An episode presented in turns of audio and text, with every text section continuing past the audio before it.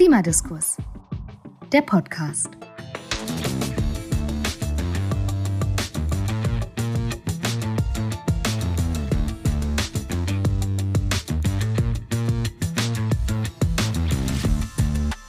Herzlich willkommen zur zweiten Staffel von Klimadiskurs, der Podcast. Schön, dass Sie mit dabei sind. Wir freuen uns, Sie begrüßen zu dürfen. Die Stimme, die Sie gerade gehört haben, das war die von Ingo Wagner, Geschäftsführer von Klimadiskurs NRW. Und die zweite Stimme, die sie durch den Podcast führt, gehört zu Sebastian Krieger, Referent hier in der Geschäftsstelle. Wir wollen auch gar nicht so viel Vorgeplänkel machen und zügig in den Inhalt einsteigen, aber zwei, drei Sätze zu Beginn der neuen Staffel kann man dann doch, glaube ich, machen. Und vor allem müssen wir mit einem Dank anfangen, dass wir diesen Podcast machen können. Das verdanken wir unseren Förderern. Diese zweite Staffel Klimadiskurs, der Podcast, ist möglich durch die TeilnehmerInnen der Deutschen Postcode-Lotterie. Die Deutsche Postcode-Lotterie fördert Klimadiskurs NRW in diesem Jahr in einem Projekt. Und dieser Podcast ist eben ein Teil des Projekts, das wir gemeinsam machen. Herzlichen Dank dafür. Den Staffelwechsel, den wir gerade vollziehen, nutzen wir außerdem auch dafür, dass wir den Aufbau ein kleines wenig ändern. In der ersten Staffel haben wir in jeder Folge ein Thema behandelt, jeweils mit einem wissenschaftlichen Input und unterschiedlichen Perspektiven. Jetzt in der zweiten Staffel wollen wir uns etwas mehr Zeit nehmen. Daher gibt es jetzt immer zwei Folgen zu einem Thema. Inhaltlich orientieren wir uns dann dabei an dem, was wir im Verein diskutieren.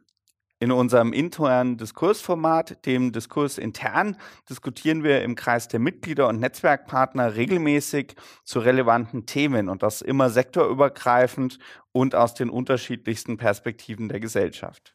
In den Diskursen selber achten wir darauf, dass es ein vertrauensvoller Raum ist. Deswegen berichten wir an dieser Stelle auch nicht aus den Diskussionen. Wir merken aber auch an uns selber immer wieder in den Gesprächen, in den Diskursen, wie bereichernd es ist, äh, wenn die Menschen aus diesen ganz unterschiedlichen Blickwinkeln auf das gleiche Thema blicken und wie sehr uns das selber auch immer dabei hilft zu verstehen, wo denn eigentlich Kontroversen liegen, wo auch schon gemeinsame Lösungen möglich sind. Und genau diesen Aha-Effekt, den wir in unserer Arbeit so oft haben, den möchten wir mit diesem Podcast dann auch breiter zugänglich machen. Ja, genau. Und das machen wir in den äh, Zwillingsfolgen eben. Es ist jetzt so, dass immer die erste der Zwillingsfolgen in dieser Staffel Klimadiskurs, der Podcast, ein Überblicksgespräch ist mit Expertinnen aus der Wissenschaft normalerweise, die das Thema, um das es geht, aus ihrer Perspektive einordnen. In der zweiten Folge dieser Zwillingsfolgen sprechen wir dann mit Stakeholdern, die verschiedene Perspektiven auf dieses Thema haben, ähm, zeigen da die Unterschiede auf und führen das dann äh, meistens jetzt auf ein Praxisbeispiel am Ende hinaus. Konkret sprechen wir in diesem Jahr unter anderem über die Erneuerbaren oder wie Photovoltaik am Denkmal möglich ist. Wir blicken auf den Rhein als wichtigen Transportweg, aber eben auch als bedeutungsvollen Naturraum. Wir greifen die Themen Wasser- und Klimaschutz oder aber auch das hochkontroverse Thema Kohlenstoffabscheidung auf. Das ist also der Moment, wo Sie jetzt guten Gewissens in Ihrer Podcast-App auf Folgen oder Abonnieren klicken können. Dann verpassen Sie keine Ausgabe Klimadiskurs der Podcast mehr. Und damit würde ich sagen, steigen wir dann auch wirklich inhaltlich ein in diese erste Folge der zweiten Staffel Klimadiskurs, der Podcast, für die wir einen ganz tollen Gast gewinnen konnten. Ingo, du hast gesprochen mit Professorin Claudia Kempfert. Wer sie nicht kennt, Professorin Claudia Kempfert ist ja eigentlich ähm, weit bekannte und renommierte Energieökonomin in Deutschland. Sie leitet seit 2004 die Abteilung Energie, Verkehr, Umwelt am Deutschen Institut für Wirtschaftsforschung in Berlin. Seit 2016 ist sie Mitglied im Sachverständigenrat für Umweltfragen beim Bundesumweltministerium und war in der Vergangenheit auch anderweitig politisch beratend tätig, so zum Beispiel im Schattenkabinett von Norbert Röttgen hier bei uns in NRW. Wir freuen uns sehr, dass sie sich die Zeit genommen hat. Los ging es mit dem Blick auf die aktuelle Situation. Wir haben jetzt Ende Februar vor einem Jahr begann der russische Angriffskrieg auf die Ukraine. Und meine erste Frage an Frau Kempfert war, was hat das denn mit unserem Blick auf die Erneuerbaren gemacht? Ja, also ich würde sagen, dass äh, der Krieg äh, zumindest ein Riesenschock war, auch eine Schockwelle, die durch Deutschland gegangen ist, aber ich denke auch äh, weltweit, aber insbesondere Deutschland, weil wir sehr abhängig waren von fossilen Energien aus Russland und auch die höchsten Anforderungen hatten, umzustellen beziehungsweise Alternativen zu finden. Und die hohen fossilen Energiepreise waren nun in der Diskussion seit einem Jahr. Man hat politisch irgendwie gegengesteuert und ähm, hat mit äh, Gaspreis- oder Strompreisbremsen versucht, irgendwie was aufzuhalten. Also bei den Menschen ist angekommen, dass ähm, die fossilen Energien teuer sind, dass wir inmitten eines fossilen Energiekriegs äh, sind und äh, da raus müssen, beziehungsweise die einzige Chance, da auch wirklich rauszukommen, ist, dass wir uns unabhängig machen. Jetzt nicht nur von den Lieferungen aus Russland, sondern von den fossilen Energien insgesamt. Und das geht eben nur, indem wir einerseits sparen. Das war ja auch immer die große Herausforderung, die wir hatten, aber vor allen Dingen auch umstellen auf erneuerbare Energien. Und das ist, denke ich, in der Breite der Bevölkerung auch wirklich angekommen, aber auch bei der Regierung beziehungsweise bei allen Entscheidungsträgern, die erkennen, äh, dass wir da in so einer Sackgasse waren und äh, deswegen ist eben der äh, der Wandel oder die Zeitenwende oder zumindest die Energiewende, die da jetzt vorangebracht werden muss, auch ganz zentral.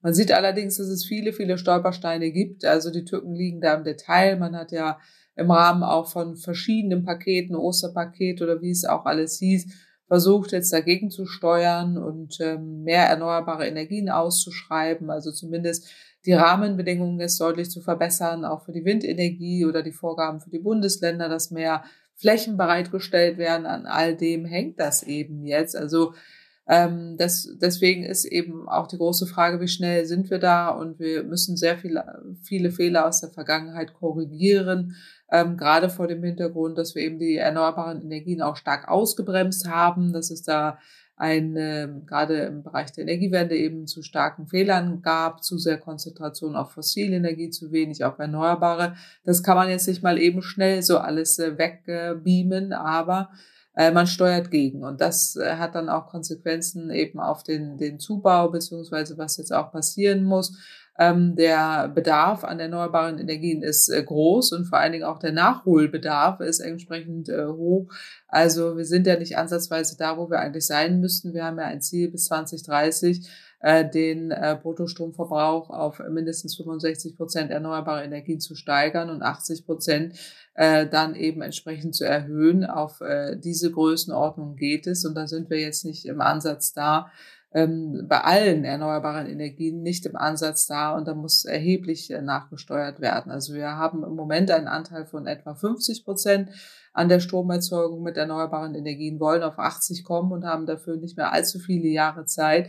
Und wir wissen eben, ähm, wie langwierig es ist und wie schwierig es ist, wenn da mal Fehlentwicklungen sind, das auch wirklich zu korrigieren. Frau Kempfert hat da gerade von der Bruttostromerzeugung gesprochen. Das ist einfach die Menge an Strom, die erzeugt wird in Kraftwerken in Deutschland. Nettostromerzeugung, nur zum Vergleich ist das, wenn man den Eigenstromverbrauch von Kraftwerken äh, abzieht. Wichtig aber eben an der Stelle, es geht am Ende nicht darum, was sie irgendwie verbrauchen, sondern wirklich, was an Strom erzeugt wird in allen Kraftwerksarten. Ja, danke Sebastian. Auch das ein neues Feature in dieser Staffel. Wir werden zwischendurch immer wieder kurze Erklärungen einfließen lassen.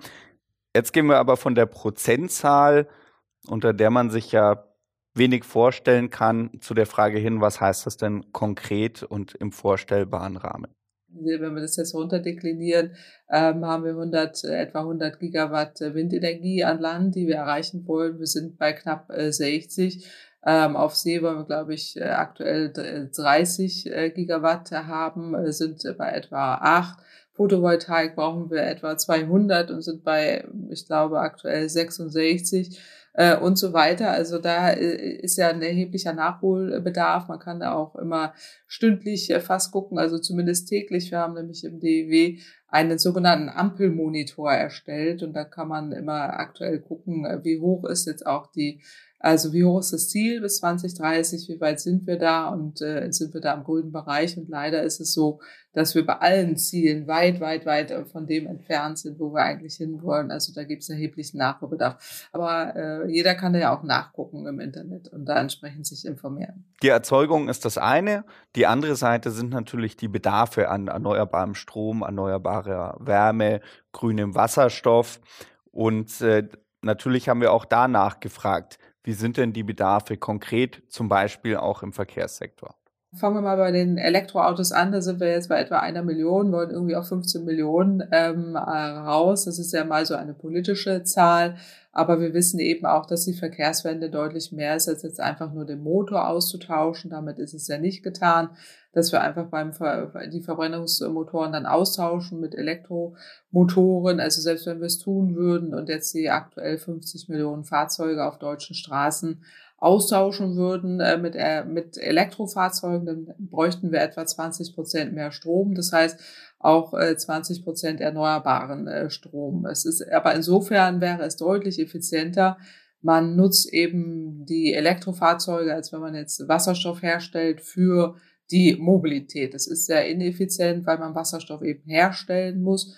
Da braucht man dann drei bis fünfmal so viel Ökostrom, als wenn man ihn direkt nutzen würde. Deswegen spreche ich immer beim Wasserstoff, also auch grüner Wasserstoff muss es natürlich sein, mit Ökostrom hergestellter Wasserstoff, vom äh, Champagner der Energieträger, weil er einfach äh, kostbar und teuer ist, weil wir dafür viel Ökostrom brauchen äh, und weil man damit eben dann auch hohe Kosten hat und im Fahrzeug ist es dann dreimal so teuer, als wenn wir jetzt also beim, nur beim, beim, beim Vergleich jetzt äh, der, der Spritpreise sozusagen. Ähm, und es ist einfach auch gar nicht darstellbar, diese hohen Mengen dann an Ökostrom tatsächlich äh, zu generieren. Also da muss man eben schauen, in welchem Szenario man ist. Also wenn man jetzt beim Verkehrssektor ist, äh, und das effizienteste, die effizienteste Variante nimmt, äh, dann ähm, ist man da etwa bei einem 20 Prozent äh, Zuwachs äh, vom Strom. Wenn man da jetzt die ineffizienten Varianten nimmt, äh, dann ist das entsprechend noch deutlich, deutlich mehr.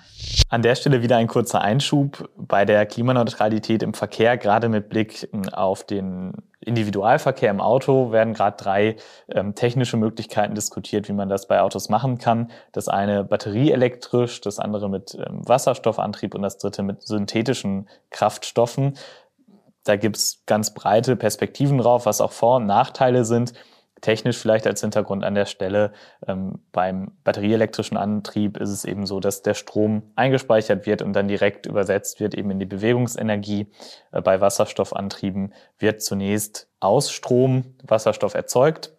Ähm, in dem Fall, wenn wir über Klimaneutralität sprechen, eben aus, äh, aus grünem Strom, emissionsfreiem Strom äh, Wasserstoff erzeugt, der dann verbrannt wird oder wo eben aus der ähm, Energiefreisetzung vom Wasserstoff dann äh, die Energie genutzt wird für den Antrieb. Und bei synthetischen Kraftstoffen ähm, gibt es eben noch einen Zwischenschritt mehr. Ähm, die werden aber, können dann eben aber auch mit ähm, so die, die Idee und Hoffnung dann auch mit aktuellen Motoren funktionieren. Danke für die Erklärung, Sebastian.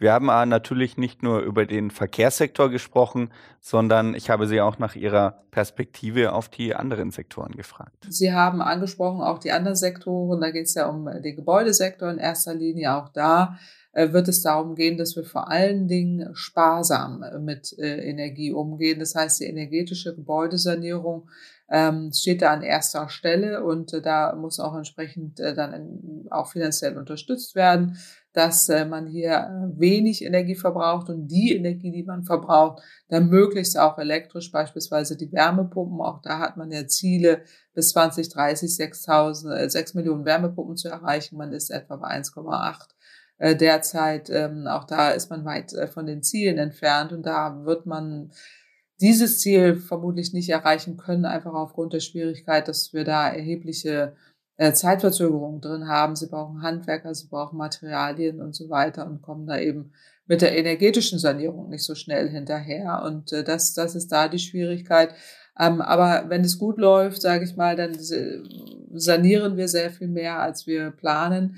äh, derzeit und ähm, können da entsprechend weniger Energie verbrauchen. Und da wäre das effizienteste, man nutzt Wärmepumpen oder ähm, auch Nahwärmenetze, die dann entsprechend auf Kraft-Wärmekopplung äh, basieren, aber auch auf erneuerbare Energien basieren. Ähm, da zeigen ja äh, Studien, äh, dass äh, das immer auch der effizienteste Weg ist.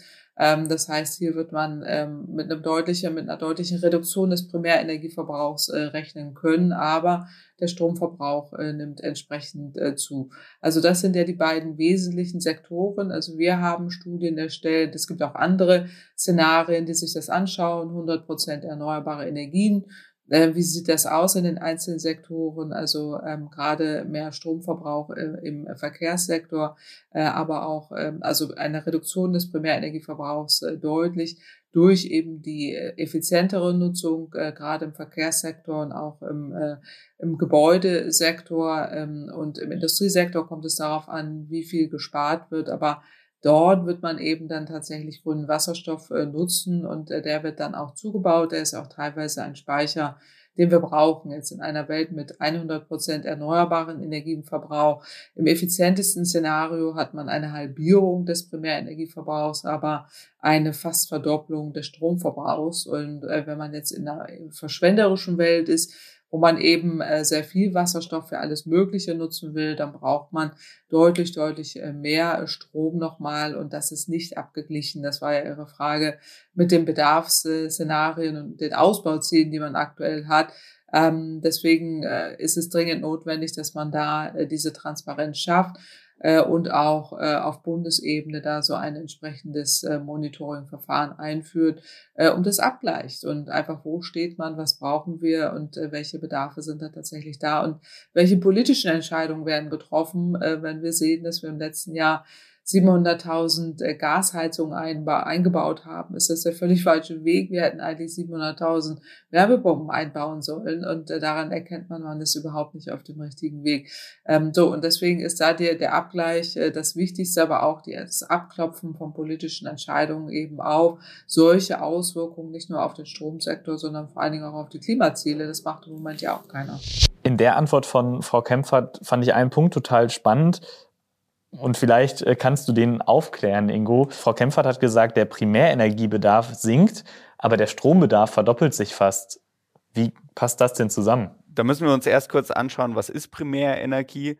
Primärenergie ist im Grunde genommen alles, was ich am Anfang im System einsetze. Also zum Beispiel Öl, das ich verbrenne oder auf der anderen Seite die Sonne, Schrägstrich der Strom direkt aus der Photovoltaikanlage wir reden ja an der, an der Stelle über den Wärmesektor und ich kann ja auf unterschiedliche Arten heizen. Das kann ich, bleiben wir mal beim Öl, im Ölkessel machen, dann verbrenne ich Öl direkt und kriege direkt Wärme raus. Ja, ich setze eine Einheit Öl ein und kriege dann über den Wirkungsgrad x Einheiten Wärme raus. Ich kann das aber auch über Strom machen, ähm, zum Beispiel über eine Wärmepumpe. Da setze ich eine Einheit Strom am Anfang rein und kriege eben auch x Einheiten Wärme raus. Bei der Wärmepumpe nutze ich dafür die Umgebungswärme. Das heißt, ähm, ich kriege zum Beispiel aus einer eingesetzten Einheit Strom vier Einheiten Wärme.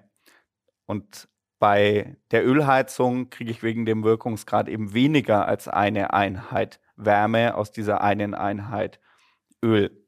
Wenn ich das einfach mal so vergleiche, ja, dann kann ich aus einer Einheit Primärenergie bei der Wärmepumpe mehr Wärme rauskriegen. Das heißt, der Strombedarf für die Wärmepumpen, die ich einbaue, steigt. Gleichzeitig sinkt der Primärenergiebedarf wegen diesem Faktor. Danke dir. Äh, damit konnte ich das ganz gut verstehen, glaube ich. Ähm, das ist jetzt das eine. Wir brauchen mehr erneuerbare Energie. Die andere Frage ist, wo kann das denn herkommen? Ähm, auch da hast du danach gefragt, ähm, was denn die Perspektive von Frau Kempfert ist, wie wir diese Energie hier zu Lande erzeugen können. Ja, die Windenergie ist ein, ähm, ein Pferd, auf das wir setzen sollten, auch ganz dringend, äh, auch und gerade in Nordrhein-Westfalen, wo man sich ja in der Vergangenheit sehr schwer getan hat, weil man auch viel zu wenig Flächen ausgewiesen hat. Ähm, da ist natürlich äh, das Ziel, hatte ich schon erwähnt, das sind 100 äh, Gigawatt oder über 100 Gigawatt, die wir eigentlich an Ziel haben. Äh, knapp 60 sind erreicht und in der Vergangenheit hat man einfach zu hohe äh, Barrieren äh, eingeführt, äh, gerade was die Windenergie angeht. Es gab juristische Unsicherheiten auch aufgrund der Tatsache, dass wir bestimmte Anforderungen haben an den Umwelt, Umweltschutz, aber vor allen Dingen auch Artenschutz äh, der es äh, dann oft ähm, schwer gemacht hat, dann die Verfahren in ausreichender Anzahl und ähm, Schnelligkeit durchzuführen. Wenn man sieht, dass äh, man aktuell ja fast im Durchschnitt sieben Jahre für den Bau eine, einer Windanlage braucht, ist das nicht das Tempo, was wir, was wir tatsächlich brauchen. Ähm, also da ist, sind die Potenziale aber groß und auch da nur müssen wir auch wirklich in jedem Bundesland Nordrhein-Westfalen, Bayern ähm, gerade als jetzt mal als erstes genannt, äh, weil da eben in der Vergangenheit zumindest in Nordrhein-Westfalen die Pauschalabstandsregelung ja auch dazu geführt hat, dass viel zu wenig Windenergie ausgebaut wurde. Ähm, in Bayern ist das ganz dramatisch, äh, wo man nur noch ganz, ganz wenige Windanlagen zubaut. Das kann es nicht sein. Da brauchen wir dringend einen Zubau. Ähm, weil wir sehen ja, dass wir jetzt auch hohe Bedarfe haben, auch kurzfristiger Art. Da hoffe ich einfach, dass jetzt die Vorgaben, die die Bundesregierung gemacht hat, dass die Bundesländer auch verpflichtet werden, ähm, entsprechend äh, Flächen auszuweisen, aber auch, dass äh, die ähm, Rechtssicherheit, was eben die juristischen Verfahren angeht, dass die jetzt auch äh, hilft, dass man die Verfahren verkürzt und dann auch schneller zugebaut wird. Photovoltaik hat auch einen äh, sehr hohen, ähm, äh, sehr hohe Potenziale. Ich hatte ja schon genannt, die Ziele sind ja bei über 200 Gigawatt, äh, knapp 70 hat man irgendwie erreicht. Das heißt, hier hat man riesige Chancen. Also viele, viele Dächer äh, könnte man nutzen, die im Moment ungenutzt sind ähm, auch Freiflächenanlagen zum Teil und ähm, sogar auch Gewerbegebäude beispielsweise ähm, hätten hier riesige Potenziale, die man, die man nutzen sollte und da passiert eben zu wenig. Man hat in der Vergangenheit auch hier ja unnötige Barrieren äh, gehabt. Äh, man hat ja sogar Ausbaudeckel gehabt, die ja unnütz waren.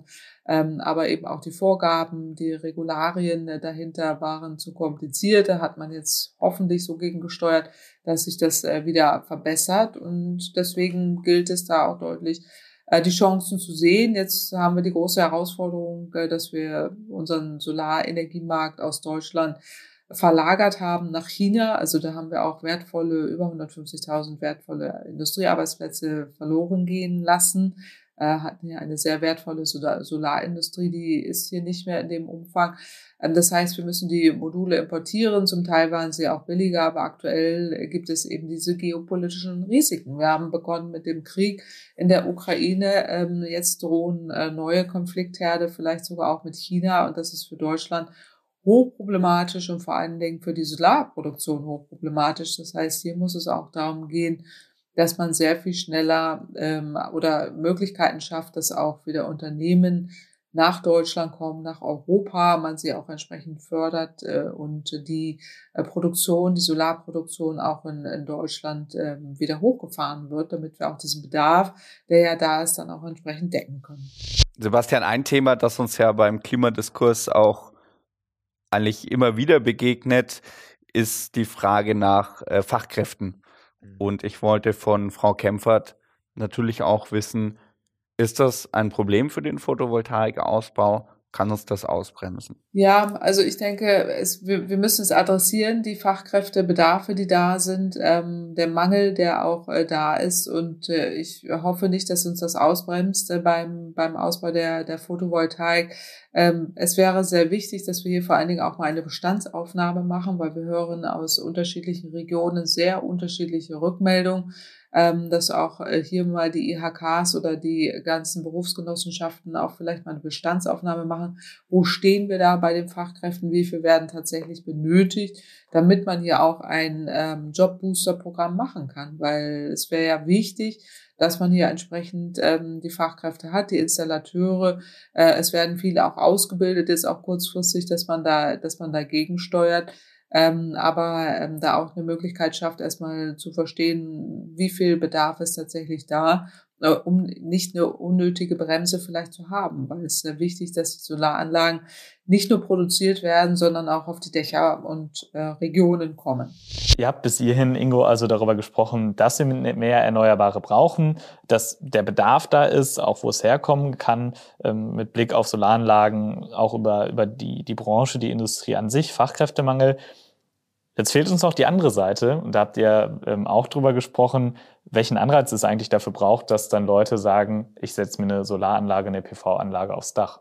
Ja, also ich denke, wenn man jetzt bei den Menschen ist, äh, die Menschen haben im Moment ja wirklich äh, verstanden, dass fossile Energie teurer wird. Das war jetzt ein Hebel, äh, schrecklicherweise der Krieg, der da zum Umdenken geführt hat oder auch viel in den Köpfen geändert hat, dass viele denken, gut, jetzt kann ich auch besser oder muss besser umsteigen und Photovoltaik ist etwas, wo ich direkt vor Ort ähm, dann Energie herstellen kann mit einer Solaranlage auf dem Dach. Äh, das ist mal so die erste Barriere im Kopf, die ja auch gezielt auch angegriffen wurde in den letzten 16 Jahren, immer durch bestimmte Mythen, die da verbreitet wurden, dass das eigentlich alles nicht geht. Äh, oder auch die anderen Barrieren, die Regularien war noch das Wichtigste, dass man eben komplizierte ähm, Netzanschlussverordnungen hatte. Das will man oder hat man auch schon teilweise deutlich vereinfacht, äh, um da schneller zu werden oder eben die eben schon angesprochenen Fachkräfte und äh, Bedarfe, die da sind oder die Module, die im Moment dann auch ja Wartezeiten haben, äh, weil wir eben diese Abhängigkeiten haben aus China, ähm, dass man da eben auch die Produktion hier vor Ort hochfährt, die Resilienz stärkt äh, und damit eben auch die Möglichkeit schafft, dass, äh, dass die äh, Photovoltaikmodule auf die Dächer kommen. Wir sind ja bei Klimadiskurs der Podcast. Was bei uns bei Klimadiskurs NRW immer wichtig ist, ist, dass wir uns die Spannungsfelder anschauen. Und Frau Kempfert hatte ja vorher im Gespräch auch schon zum Beispiel das Thema Umweltschutz und Artenschutz angesprochen.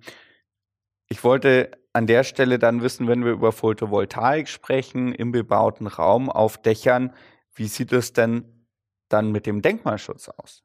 Na, es wird auf jeden Fall darauf ankommen, dass wir die ähm, Rahmenbedingungen so anpassen, dass es schneller und leichter möglich äh, wird, äh, dass äh, die äh, Photovoltaikmodule auf die Dächer kommen. Beim Denkmalschutz gibt es spezielle Anforderungen, aber auch technologische Innovationen, die ich hochspannend finde, wo man ähm, auch Lösungen finden kann, was ja gerade eben auch diese Optik angeht, die häufig hier angesprochen wird, die mit abzudecken, das in Einklang zu bringen. Also Denkmalschutz ist schon extrem wichtig auch und äh, schafft eben auch bestimmte Chancen, äh, die dahinter stehen. Aber es sollte nicht jetzt zur Barriere werden, äh, wenn es darum geht, dass auch äh, Photovoltaik genutzt werden kann. Wie weit da die Regularien noch abgeändert werden äh, sollten, müsste man wirklich mit einem Denkmalschutzexperten, Denkmalschutzexperten im Detail äh, nochmal äh, durchgehen ähm, und da vielleicht auch Chancen ähm, erarbeiten, äh, dass äh, die, dass die Hindernisse nicht da sind.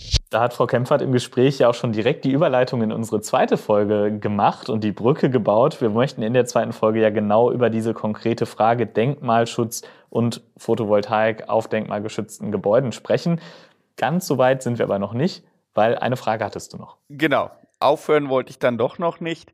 Wir haben über Erzeugung gesprochen, wir haben darüber gesprochen, wie die Solaranlagen aufs Dach kommen. Wenn wir über Erneuerbare sprechen, gerade über erneuerbaren Strom, ist aber auch immer die Frage nach der Speicherung eine ganz große. Und ich wollte noch wissen, wie sieht das dann mit der Rolle von Speichern bei den Konsumentinnen zu Hause aus?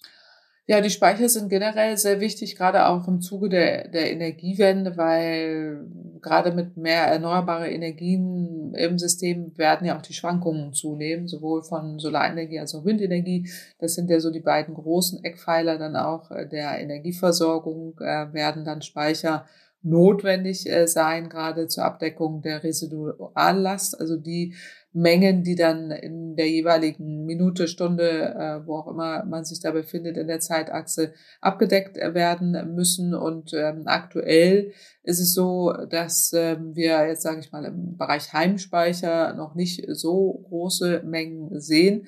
Aber sie werden auch immer attraktiver, also gerade weil die Preise ja auch niedriger werden und Möglichkeiten, dass man eben auch ähm, oder der Wunsch auch von vielen, da eine gewisse äh, Sicherheit zu haben, einfach wenn der Solarstrom auch gespeichert werden kann durch einen gewissen Heimspeicher.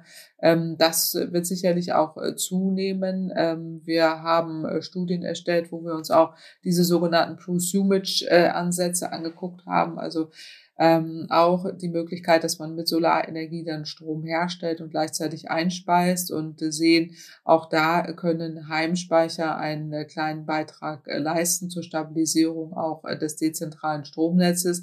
Allerdings äh, sieht man auch, also immer ist besonders wichtig, dass äh, die Netzintegration stattfindet, damit das ähm, dezentrale Verteilnetz auch dann eine gewisse ähm, Effizienz und Optimierung erfährt.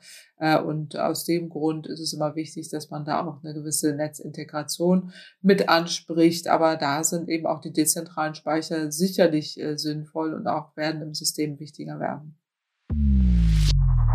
Das war ein sehr spannendes Gespräch mit Frau Kempfert, äh, einmal auch durch die Breite dieses Themas. Ähm, da ist ja auch die Komplexität an vielen Stellen deutlich geworden. Deswegen haben wir das ja auch ähm, dann jetzt versucht, äh, an der einen oder anderen Stelle nochmal aufzubrechen oder eine Erklärung nochmal hinterherzugeben. Ja, das neue Feature ist ja quasi ein Service unsererseits und wir würden uns natürlich auch freuen, wenn Sie uns dazu Rückmeldung geben. Wir sprechen jetzt regelmäßig im Podcast mit Expertinnen konkret zu einzelnen ganz bestimmten Themen. Finden Sie es hilfreich, wenn wir im Podcast an einigen Stellen noch mehr Hintergründe zu den Inhalten geben, so wie heute? Oder vielleicht auch nicht? Schreiben Sie uns gerne an podcast.klimadiskurs-nrw.de oder auf den verschiedenen Social-Media-Kanälen. Klar ist natürlich auch, nicht alles passt dann in so eine Folge von einer halben Stunde, 40 Minuten. Für die HörerInnen, die an der Stelle sich denken, ach, da würde ich gerne noch mehr wissen und ich habe schon alle Folgen Klimadiskurs der Podcast gehört. Für die dann hier die Hörempfehlung, Frau Kempfert hat auch selbst einen Podcast zusammen mit dem MDR, der heißt Kempferts Klimapodcast und wenn Sie hier durch sind, können Sie da ja auch nochmal vorbeischauen. Und auch hier setzen wir noch mit einem neuen Feature an. Wir werden ab dieser Folge für die zweite Staffel auch immer noch den einen oder anderen Link in die Show Notes packen, wo Sie sich weiter informieren können. Und so schnell ist sie dann auch schon wieder vorbei. Die erste Folge Klimadiskurs der Podcast Staffel 2. Wir freuen uns natürlich auch ganz allgemein über Feedback und Hinweise zum Podcast. Nutzen Sie dafür sehr gern unsere Social-Media-Kanäle. Wir sind auf Instagram, auf LinkedIn, auf Facebook und auf Twitter. Und wenn Sie uns dort folgen, dann bekommen Sie auch da immer mit, wenn es eine neue Folge von diesem Podcast gibt. Noch einfacher ist natürlich, Sie abonnieren unseren Podcast direkt auf Spotify oder auf den anderen Plattformen. Und wenn Sie dabei sind, ähm, dann können Sie natürlich auch die Gelegenheit nutzen, in unsere erste Staffel reinzuhören. Ansonsten die E-Mail-Adresse podcast.klimadiskurs-nrw.de auch nochmal eine Möglichkeit, uns zu erreichen, wenn Sie sagen, Social Media ist nicht so Ihres. Damit bleibt uns eigentlich nur noch zu sagen, vielen Dank fürs Hören und bis zum nächsten Mal.